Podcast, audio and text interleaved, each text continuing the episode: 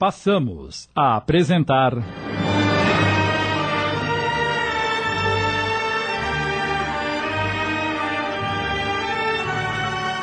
A Jornada, inspirada na obra de Lina de Alexandria, minissérie de Sidney Carbone.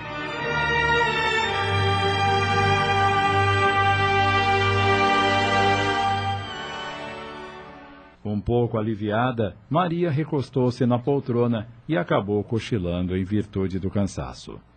Não havia se passado nem cinco minutos e.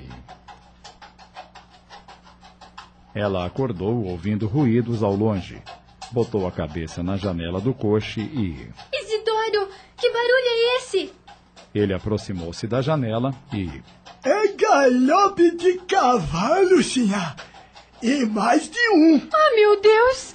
Isidoro levou a mão à cintura e retirou dela um facão.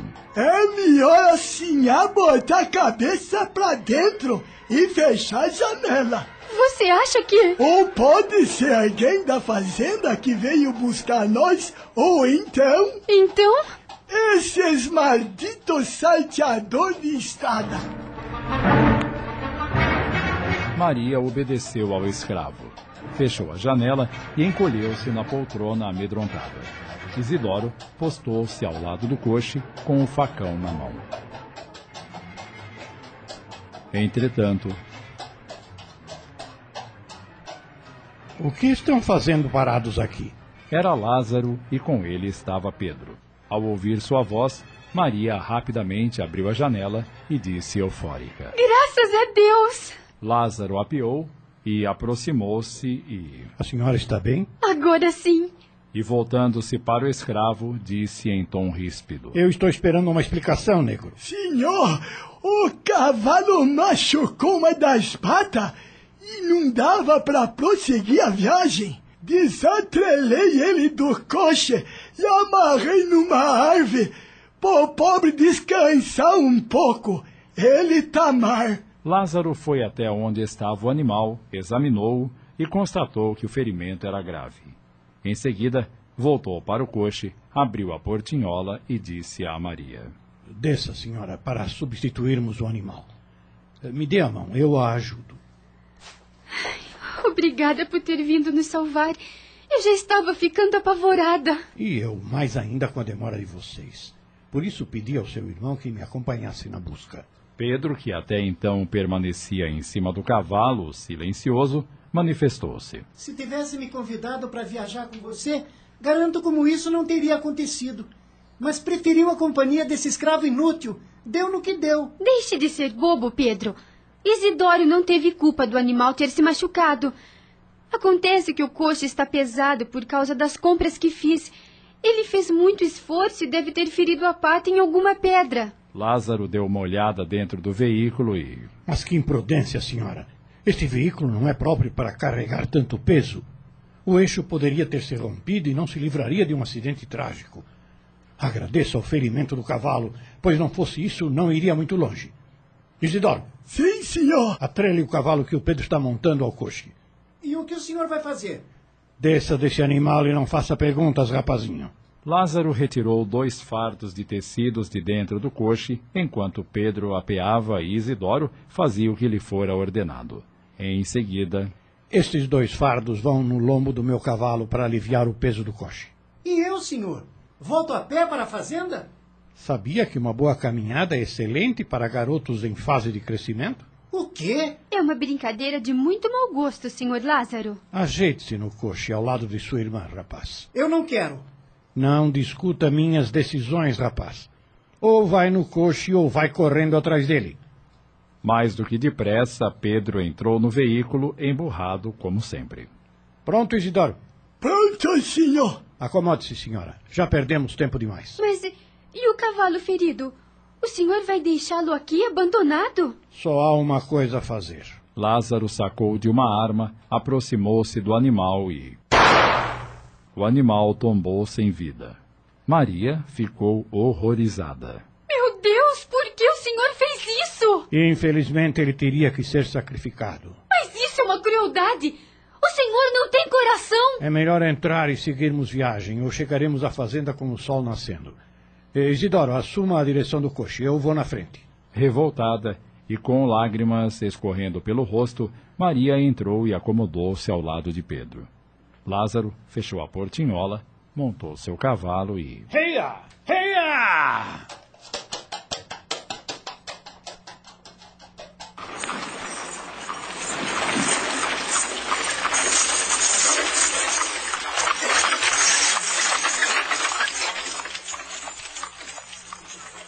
Chegando à fazenda, Helena, aflita, estava à espera deles. Graças a Deus chegaram. Eu estava aqui com o coração nas mãos. O que aconteceu? O cavalo se feriu e tivemos que ficar parados na estrada. Sinto ter lhe dado tanta preocupação. Mas você está bem? Sim, mas muito cansada. Vou pedir a Zefa que lhe prepare uma refeição. Deve estar faminta também. Estive na casa de Dona Lívia e ela me preparou uma merenda. Mas os momentos que passei na estrada foram tão tensos que nem me lembrei de comer. Agora sim é que a fome bateu forte. Mas antes de comer, eu gostaria de tomar um banho para tirar a poeira. Vá para o seu quarto que eu cuido de tudo. Uma hora depois, após um reconfortante banho e saciada a fome, Maria pôde, enfim, dormir tranquilamente.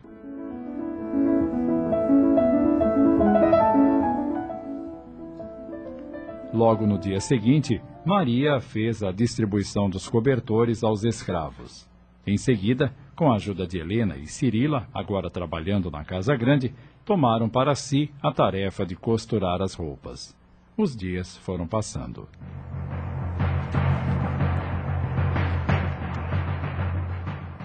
Já havia algumas famílias morando nas pequenas casas que seu avô construíra. Aos poucos, Maria ia conquistando respeito entre os negros. As crianças a rodeavam sempre que ela chegava perto da senzala, que agora permanecia o tempo todo limpa e asseada. Já estava conseguindo que as crianças de mais idade fossem cultivando pequenas hortas para o próprio consumo e criando pequenos animais enquanto seus pais labutavam na lavoura. Sabia que era pouco, mas já era um passo. Não via mais os escravos serem chicoteados no tronco. Lázaro ordenara ao capataz que aplicasse outros castigos menos humilhantes. Ainda assim, Maria questionava os métodos, mas precisava ir devagar.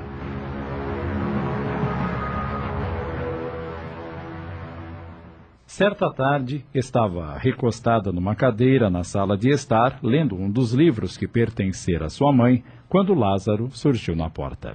Senhora? Sim, senhor Lázaro. Desculpe me interromper sua leitura, mas a senhora tem visitas. Visitas? Quem são? O padre Antônio e o senhor Bento. Maria não chegara a conhecer o padre Antônio, mas seu pai sempre falava nele.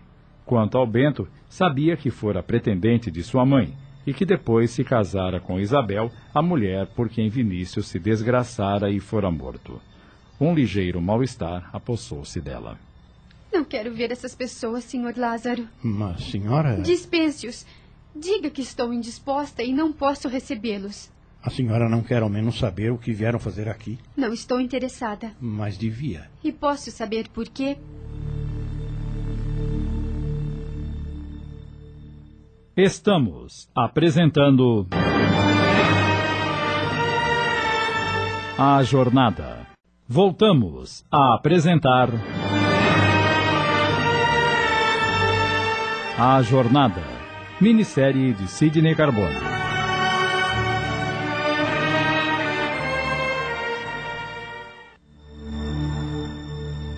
Vai haver uma quermesse na cidade para ajudar os menos favorecidos. E eles vieram pedir para a senhora contribuir com guloseimas e outras prendas, assim como fazia sua avó. O senhor conheceu a minha avó? Não, senhora. Estou repetindo as palavras do padre. Pois bem, se é apenas isso, diga-lhes que podem contar comigo. É só me dizer quando será a festa. Será no sábado da próxima semana. Está bem. Pedirei a Zefa que prepare as coisas e alguém as levará. A senhora não gostaria de ir a essa festa? Não, senhor Lázaro. Mas estenderei o convite a Dona Helena e Pedro. Se eles quiserem ir. Eu vou dizer a eles que a senhora não pode recebê-los. Mas fará muito gosto em colaborar. Faça isso, por favor. Lázaro retirou-se, mas voltou minutos depois. Mais alguma coisa? Só uma pergunta. O que quer saber? Por acaso tem alguma coisa contra o padre ou o senhor Bento? Contra o padre, nada. Então, contra o senhor Bento? O senhor sabia que foi um dos pretendentes de minha mãe? Ouvi falar. Mas dizem também que é um homem triste e amargurado. Casou-se com uma mulher leviana que o traiu. Eu e- conheço essa história, senhor Lázaro, e ela não é nada agradável. Por favor, não me faça recordar o que não quero. Notando que seu semblante se cobriu de um véu de tristeza, ele chegou seu rosto bem perto do dela e. Quando tirar seu luto, eu serei sua única alegria. E a farei não apenas a senhora de todos, mas também a minha. Senhor Lázaro, não vou me casar com o senhor nunca. É um homem rude, incapaz de se preocupar com o sofrimento alheio. E com quem pensa em se casar? Com esse rapazinho, o Pedro? Ai, que ideia absurda. Já disse que o considero como um irmão. Então vai esperar que alguém venha cortejá-la? E quando souberem o motivo que a fez voltar para suas terras? Eu voltei para me apossar do que me pertencia. Não há outro motivo. A senhora não sabe como podem ser cruéis esses homens, forjados pelo orgulho e pela imponência de famílias que criam seus filhos como baluartes. Comigo estará sempre protegida. Teremos muitos filhos e cuidarei da senhora como o meu maior bem. O que o senhor quer é apenas ser dono do que cuida hoje. Pensa mesmo isso, senhora? Não parece. Por quê? Porque vejo em seus olhos que me estima e que minha presença a agrada. E como pode saber se nem eu mesma sei o que penso do senhor? Tem razão em dizer que não sou dono disto daqui. Mas olhe pela janela. As plantações são feitas graças à minha determinação. Terá isto com outro homem? Conheço a senhora. E a vejo anoitecer e amanhecer nesta fazenda. Quando toca suas melodias, me parece que fala ao coração. Responda-me. Ainda ama seu marido? Meu marido não teve tempo de ser amado por mim. Pois terá tempo para me amar. E tocará piano para meu coração ouvir. Senhor Lázaro, reconheço o quanto tem sido prestativo comigo e com a minha família, mas ainda preciso estancar algumas feridas. Entenda que ainda não estou preparada para assumir compromisso de casamento. Não se preocupe, serei paciente. Jamais pensei em desposar uma jovem que possuísse tanta ternura e valentia. Vejo sua paixão pela vida, seu cuidado para com a sua madrasta, seu irmão, e até com esses negros escravos. Eu, ao seu lado, acredite, poderei aprender muito. O que um tem falta no outro. Podemos nos completar. O senhor me faz rir. Eu estarei atenta a tudo o que venha me fazer e procurarei encontrar em minha vida uma razão maior, assim como meus pais fizeram. Por favor, me dê a sua mão direita. Para quê? Atenda-me, saberá. Aqui está. Há muito ansiava fazer isto. Agora, com licença, vou cuidar dos meus afazeres. Beijou a minha mão com tanto carinho que. Não, não posso acreditar que me ama. Tudo o que disse é balela. Esse homem é incapaz de amar alguém. Nesse momento, Você não pode deixar que a amargura de sua vida faça parar de viver, Maria. Dona Helena, não me diga que a senhora ouviu que esse homem. Ouviu bastante para saber que o Sr. Lázaro está completamente apaixonado por você. A senhora acha mesmo?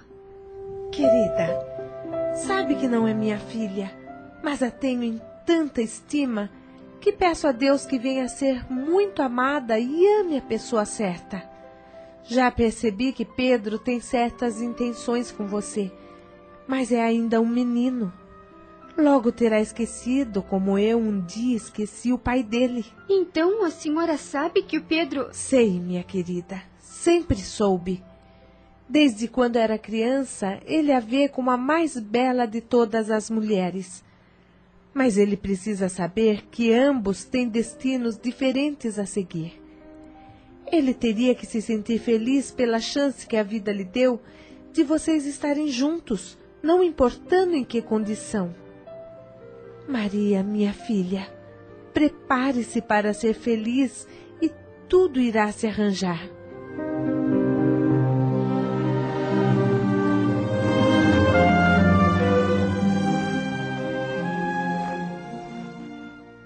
Acabamos de apresentar.